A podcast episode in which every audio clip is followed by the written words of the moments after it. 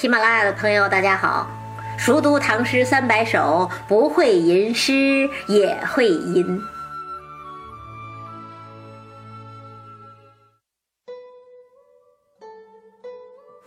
大地春回，万物萌动，爱情是不是也该萌动了？今天呢是二月十四号，啊，刚刚过完号称中国情人节的元宵节，马上又到了基督教世界的情人节了。那等到农历三月三，咱们还要迎来中国最古老的情人节，就是上巳。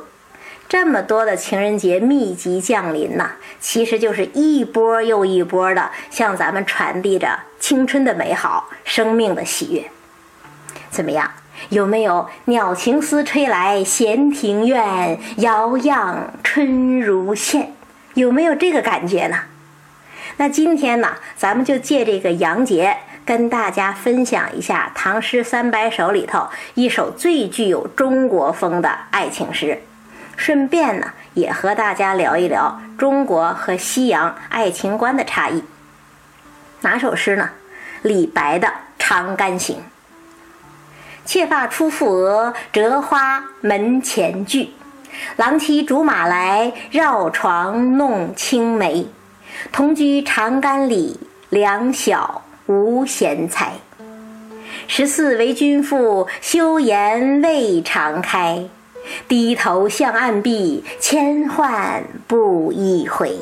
十五时展眉，愿同尘与灰。长存抱柱信，岂上望夫台。十六君远行，瞿塘滟玉堆。五岳不可触，猿声天上哀。门前迟行迹，依依生绿苔。苔深不能扫，落叶秋风早。八月蝴蝶黄，双飞西园草。感此伤妾心，坐愁红颜老。早晚下三巴，欲将书报家。相迎不道远，直至长风沙。你看这口吻，这节奏，多像民歌呀！其实啊，《长干行》本来就是民歌的曲调。李白这首诗呢，是属于民歌的再创作，所以它特别的清新，特别的明朗，就犹如一缕清风嘛。那为什么说这首诗是最具中国风的爱情诗啊？因为它描述的不是一份激情，而是一份长情。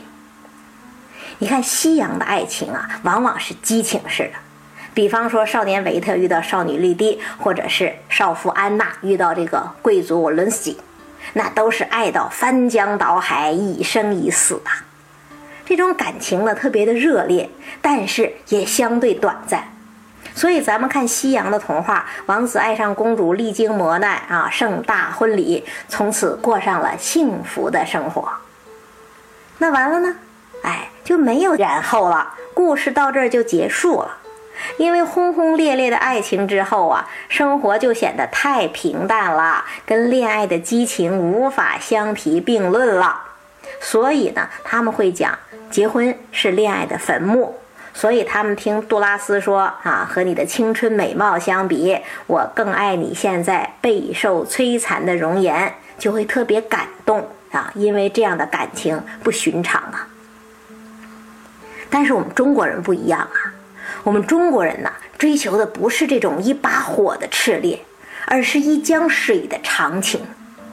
那长到什么程度呢？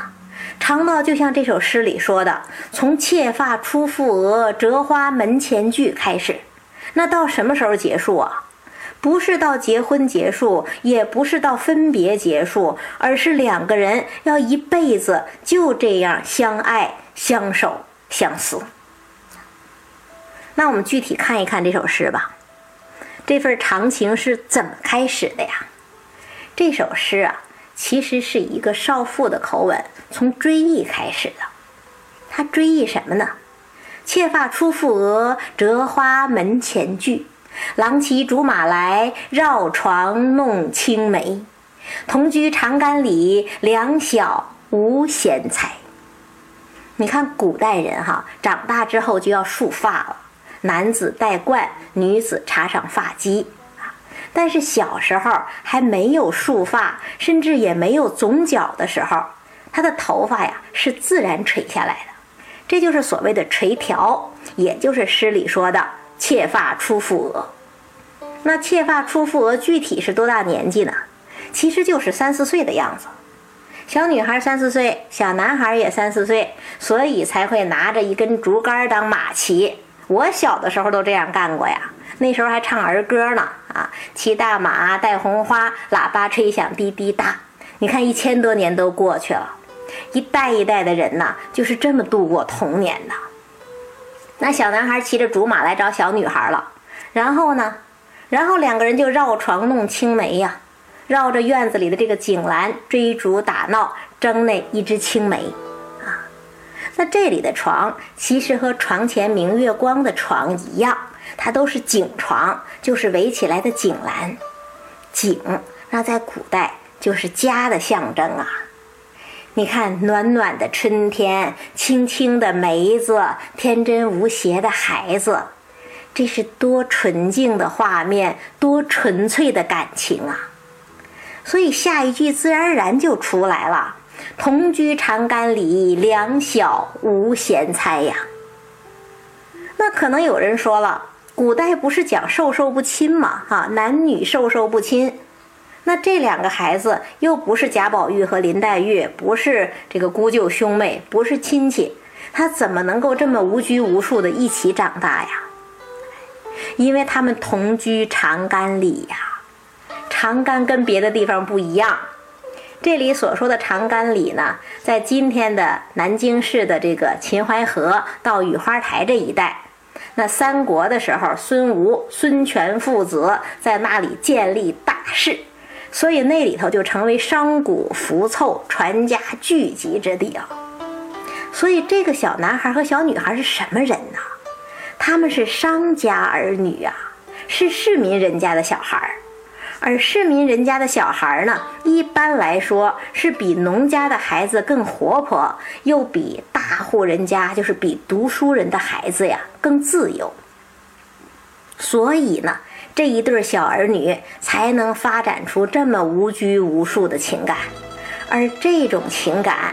我们今天已经把它概括成一个最美的成语了，就叫青梅竹马，两小无猜。那这样相伴着长大之后呢，两个孩子自然而然的就谈婚论嫁了。唐朝法定的结婚年龄是男十五，女十三。那这首诗的主人公，这个小女孩就在十四岁的时候嫁给了自己童年的伙伴了。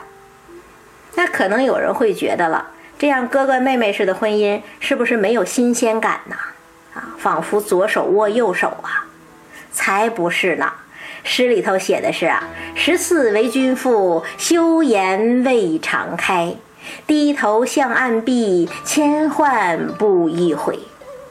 平时熟悉归熟悉，可是，一旦做了新娘子呀，这个小姑娘还是那么羞涩，她就在那儿低着头对着墙坐着。无论她的丈夫，无论这个小伙子怎么叫她，她都不肯回头。这是什么呀？这就是传统的中国女性啊，又淳朴还又娇羞，真的非常美。那然后呢？然后是十五十盏梅，愿同尘与灰。过了一年了，娇羞的新娘子才终于放开了。她是那么爱自己的丈夫，希望他跟自己在一起，永不分开，直到化成灰，化成烟。这是谁的想法啊？这不就是《红楼梦》里头贾宝玉的梦想吗？可是生活哪有那么尽如人意的呀？长存抱柱信，岂上望夫台。她总希望丈夫能够像庄子笔下的尾生那样，信守对自己的承诺，哪怕大洪水，哪怕天崩地裂，也一直在原地不动，就抱着柱子在那儿等着他，守着他。可是现实呢？现实是长干儿女注定要过聚少离多的生活呀。做丈夫的注定要东奔西走，做妻子的也注定要尝尽离愁啊。所以接下来是十六君远行，瞿塘滟玉堆，五月不可触，猿声天上哀。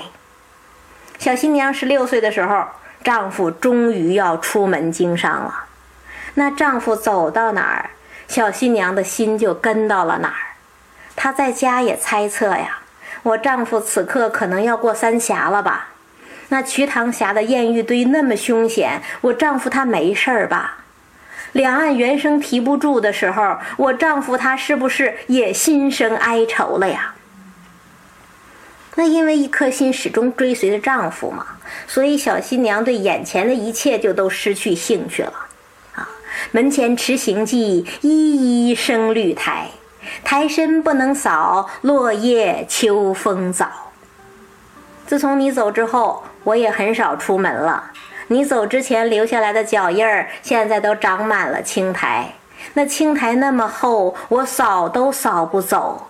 你走了那么久，秋天不知不觉的已经来到了。那看下一句：八月蝴蝶黄，双飞西园草。感此伤妾心，坐愁红颜老。农历八月嘛，秋风凉了，标志着秋天的黄蝴蝶也飞来了。连蝴蝶都能双双对对飞，为什么你要把我一个人丢在家里呀？你看，春去秋来，花也落了，草也黄了，你再不回来，我也老了。那这个小新娘最伤心的是什么呀？其实不光是自己年华老去呀，而是我的青春这么美，你怎么会没有看到呢？哎，从别人的角度考虑问题，这就是一往情深呐。那你看到这里为止，这个小新娘的前半生的历程啊，都写出来了。从童年的明媚到新婚的旖旎，再到此刻的惆怅，那接下来呢？接下来那就真是属于李白才有的情感了。李白这个人呐，在唐朝的诗人里头，绝对是最爽朗也最豪迈的。你看他说什么呀？他说：“行路难，行路难，多歧路，今安在呀？”好像已经很郁闷了。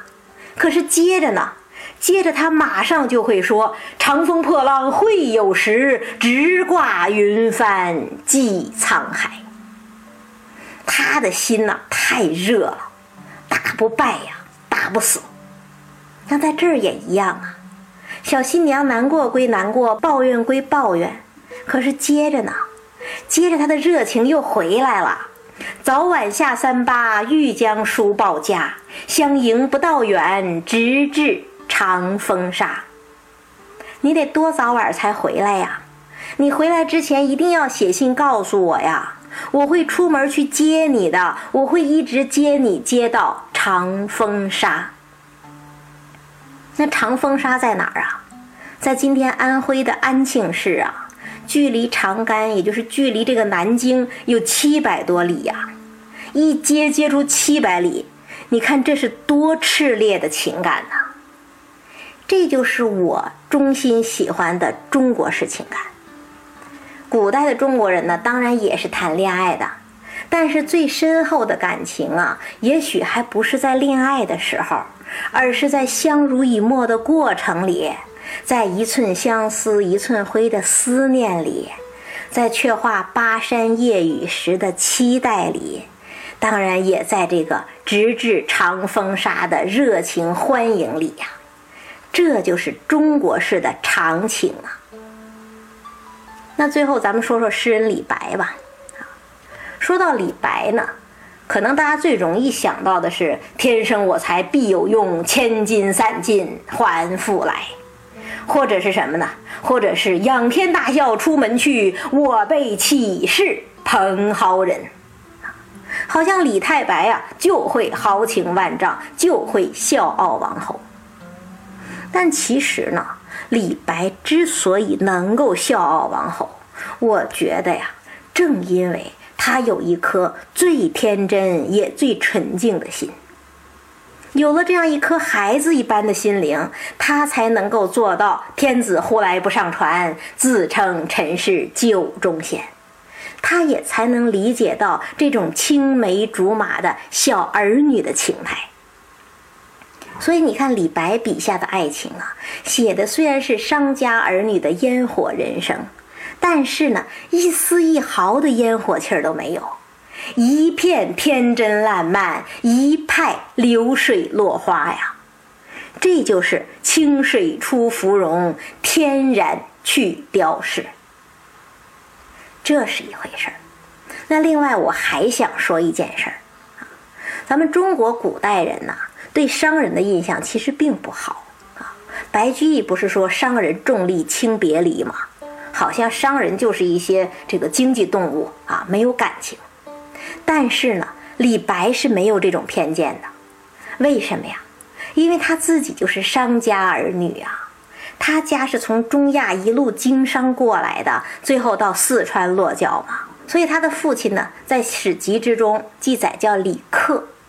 但是我们要知道，这李克其实不是一个名字，他就是一个称呼啊，其实就是姓李的客商啊，就好比我们今天说张记者呀、王编辑啊，是这样的。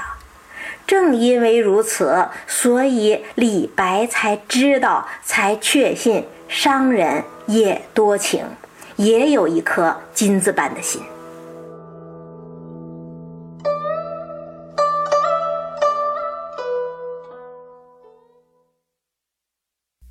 本节目由喜马拉雅独家播出，感谢大家的收听。